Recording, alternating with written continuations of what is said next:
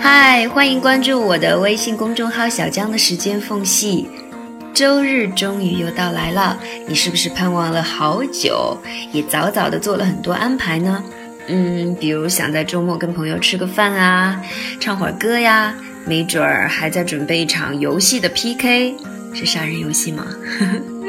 今天是不是准备在快乐和笑声中度过呢？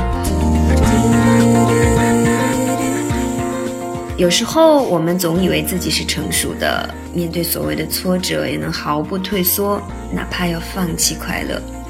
不禁想问：难道成熟就是这样吗？一定要失去才能得到吗？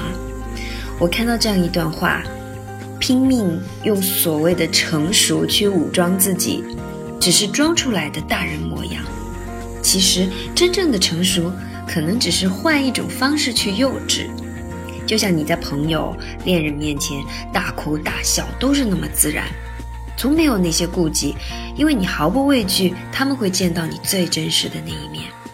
如果能在所有人面前都如此真实，这才是真正的成熟吧。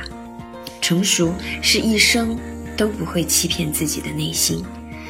大家都说，爱笑的人运气一般都不会差，因为他把时间都用在寻找快乐上。悲伤、挫折都无法阻挡他前行的脚步，快乐是他心中唯一的航向标。所以，亲爱的，不管会发生什么，不要只记得对错，别忘了问问自己的心，到底快不快乐？我觉得这才是重要的。祝大家周末愉快！我是小江，拜拜。